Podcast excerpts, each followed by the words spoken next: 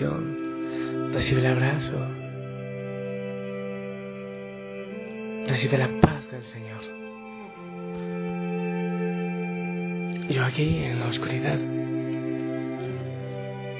en el jardín, las luces de la gruta de la Virgen, aquí, quizás a metro y medio, Jesús en la Eucaristía y mi impactante imagen de Jesús crucificado. Mi corazón ofrecido al Señor por el mundo en este día de oración, de ayuno, claro que sí. La iglesia crucificada, el Papa crucificado, obispos, sacerdotes, la iglesia. Mucho dolor por el pecado, ah, persecución, persecución, indudablemente la iglesia defiende la vida, saca la cara por la vida, pero el enemigo tiene que hundirla y además, claro, hay mucho pecado. Entonces todo es arma del enemigo, el pecado, la división. Pero la pregunta es, y después de todo, ¿qué pasará? Y yo digo, se purificará la iglesia, ya con no con falso orgullo, con poderes humanos, sino mostrando la cruz de Cristo, la cruz salvadora una iglesia que lava los pies, una iglesia servidora, una iglesia se deja crucificar si es necesario. Entonces, los de nombre, los de lujo, ya no estarán, se van. Quedarán aquellos que creen, más allá del sacerdote, más allá del cura. Sabe que muchas veces pienso con dolor, si en algún momento no lo quiera Dios, caiga yo también caerá el mensaje que he predicado. Qué triste sería eso, porque entonces me prediqué yo y no a Cristo, no a Dios. Así que hoy te invito a, a ayunar, sí, a orar por la cruz, la cruz de la iglesia. Precisamente en algunos países del mundo hoy se celebra la exaltación de la Santa Cruz. Me parece que es genial, en otros no, pero yo quiero unirme a la exaltación en los países que la celebran, porque creo que es bueno. Ahora, la palabra del Santo Evangelio según San Juan capítulo 3, del 13 al 17. En aquel tiempo Jesús dijo a Nicodemo, nadie ha subido al cielo sino el Hijo del Hombre, que bajó del cielo y está en el cielo. Así como Moisés levantó la serpiente en el desierto, Así tiene que ser levantado el Hijo del Hombre para que todo el que crea en Él tenga vida eterna. Porque tanto amó Dios al mundo que le entregó a su Hijo único para que todo el que crea en Él no perezca, sino que tenga vida eterna. Porque Dios no envió a su Hijo para condenar al mundo, sino para que el mundo se salvara por Él. Palabra del Señor.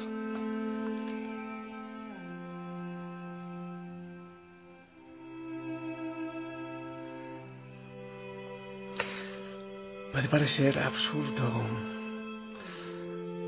hablar en esta época del sentido que tiene celebrar la exaltación, una fiesta llamada exaltación de la cruz.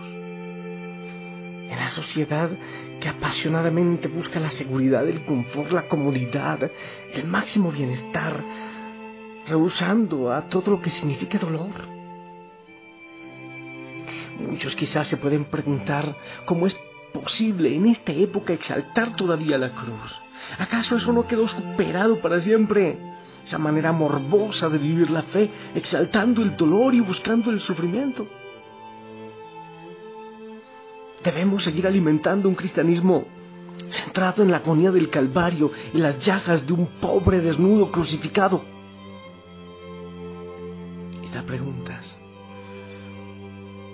pueden surgir en muchos de nosotros y en otros que no se acercan al Señor.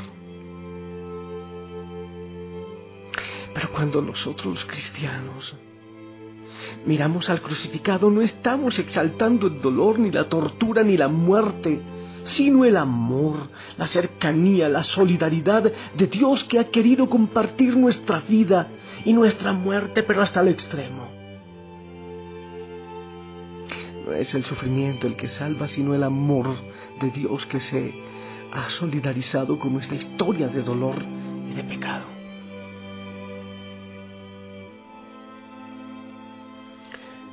Aunque soy monotemático, aunque redundo tanto, aunque soy recalcitrante, Dios crea un paraíso hermoso para todos. Y viene la serpiente con la mentira a difamar a Dios. ¡Ey! Él no quiere que ustedes la pasen bien, Él no quiere la alegría para ustedes, por eso les prohíbe comer de los árboles y se los pone ahí para que los antoje, pero no pueden comer. Y Eva le dice, no, no, no, sí podemos comer de todo, pero no de un árbol.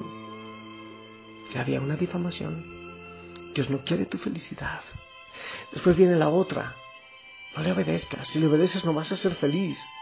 No le obedezcas. Come para que conozcas tú lo que es bueno y lo que es malo y hace lo que te da la gana y eres Dios de ti y haces tu propio paraíso.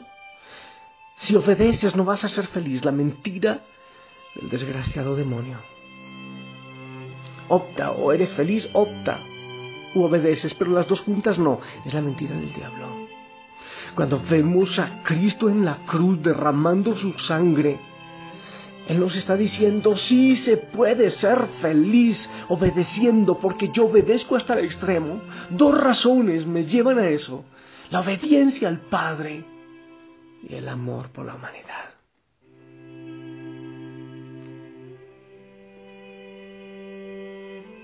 Porque solo obedeciendo hasta la cruz podemos resucitar. Porque no todo terminó en la cruz porque no todo quedó ahí. Porque la mentira de Satanás que nos lleva a desobedecer es borrada con la muerte y la resurrección del Señor.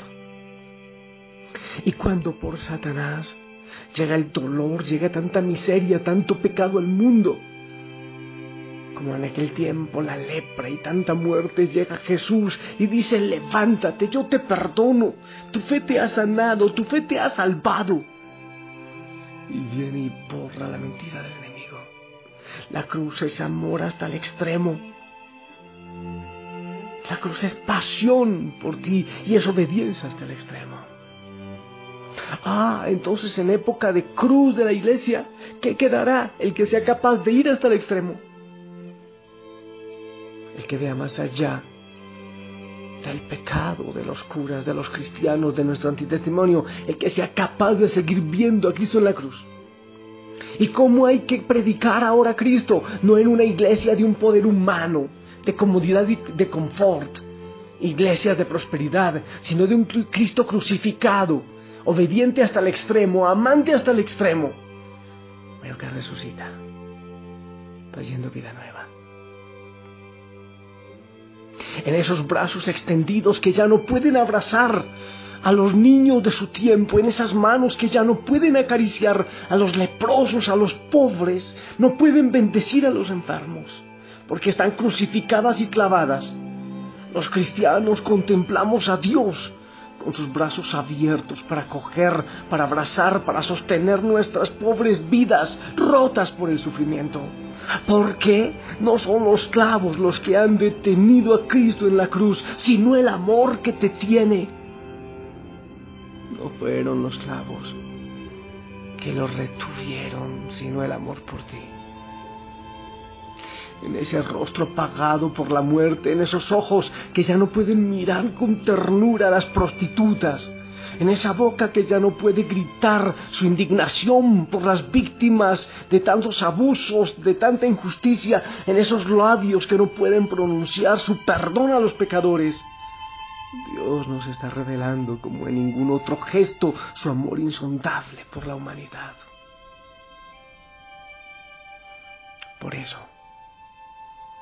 ser fiel a Cristo en la cruz no es buscar cruces y sufrimientos, sino vivir como Él, una actitud de entrega, de amor, de obediencia, de solidaridad, aceptando, si es necesario, la crucifixión y los males que nos puedan llegar como consecuencia de seguir a Cristo. esa obediencia, esa fidelidad al crucificado no es solo una búsqueda de dolor, sino de esperanza. A una vida crucificada, vivida con el mismo espíritu de amor con que la vivió el Señor, solo le espera la resurrección y no el dolor.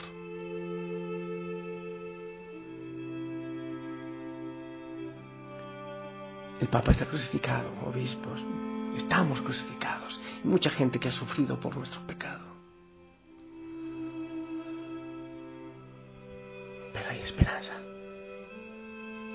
Llegó la purificación y llegó para purificar.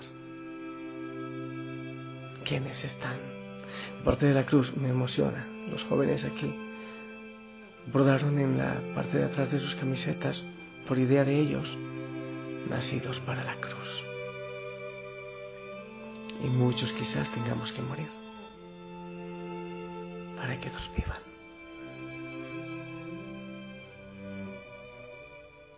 Entonces, en la cruz el Señor atrae a todos porque es ahí donde la mentira de Satanás pierde sentido.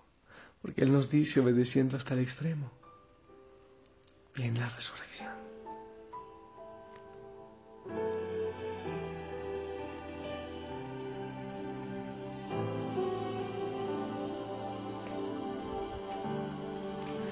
Si hubiera estado allí entre la multitud que tu muerte pidió, que te crucificó,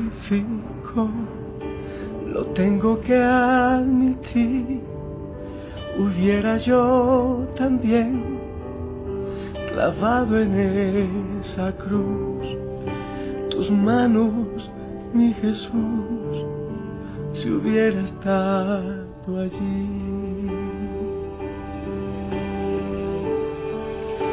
Pensándolo más bien, también yo estaba allí.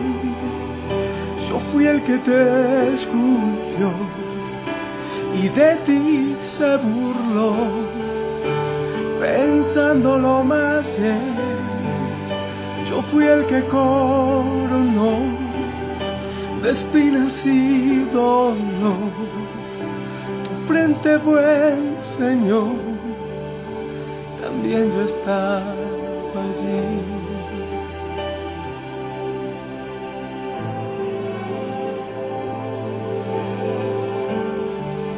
Si hubiera estado allí, al pie de aquella cruz, oyéndote clamar, al Padre en soledad.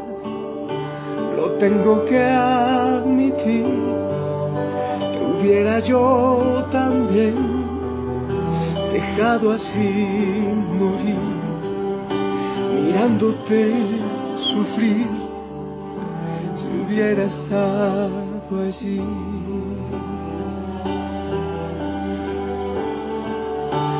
pensándolo más bien también yo estaba allí. Yo fui el que te escupió y tu costado y yo, pensándolo más bien, yo fui el que coronó espinas y dolor. Tu frente buen Señor, pensándolo más bien también yo estaba allí. Yo fui el que te golpeó y de ti se burló, pensándolo más bien. Yo fui el que te azotó, yo fui quien aceró tu espada, mi Señor. También yo estaba allí oh Señor. Y cuando contemplo la cruz y cuando te contemplo clavado en la cruz, sé que yo también te he golpeado, que yo también te he crucificado, que yo con mi pecado y con mi negligencia también, tardó la llegada completa de tu reino en este mundo. Y en el momento en que muchos se alejan, aún sacerdotes, yo, Señor, yo hoy quiero pedirte la gracia de que mañana también yo tenga esa fuerza para decirte sí, sigo, sí, y sigo predicando y sigo anunciando a pesar de mi pecado. No esperaré ser santo para anunciarte. Y seguiré mostrando tu cruz, Señor, y levantando tu cruz porque en ella se exalta la obediencia y el amor por la humanidad.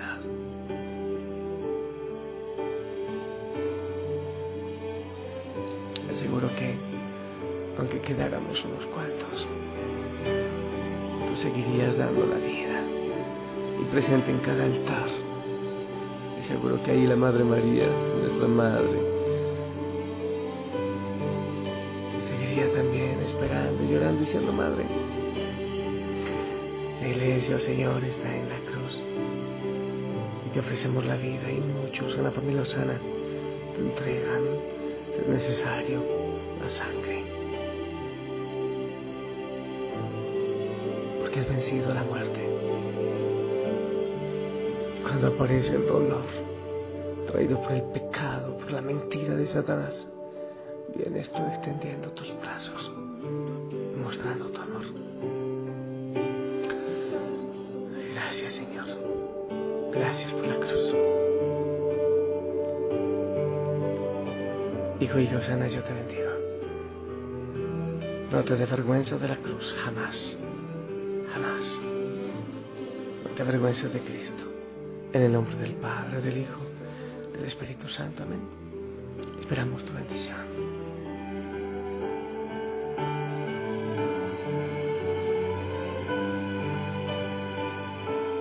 Amén. Amén. El Señor te ama. Yo te amo. La familia del Señor te ama. Y oramos hoy. Ayunamos por la iglesia. Que el Papa de la vida, si es necesario, los obispos, y vamos en medio de nuestro pecado.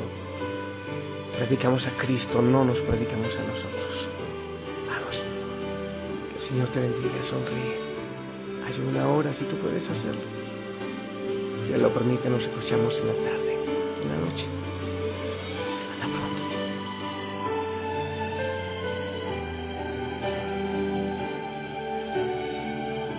Aquí me quedo ante la cruz, Señor. Yo nací para ella. No me avergüenza tu cruz, ni tu desnudez, ni tus golpes.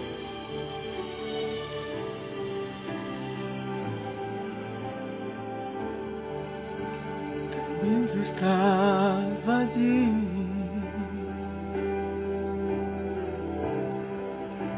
También yo estaba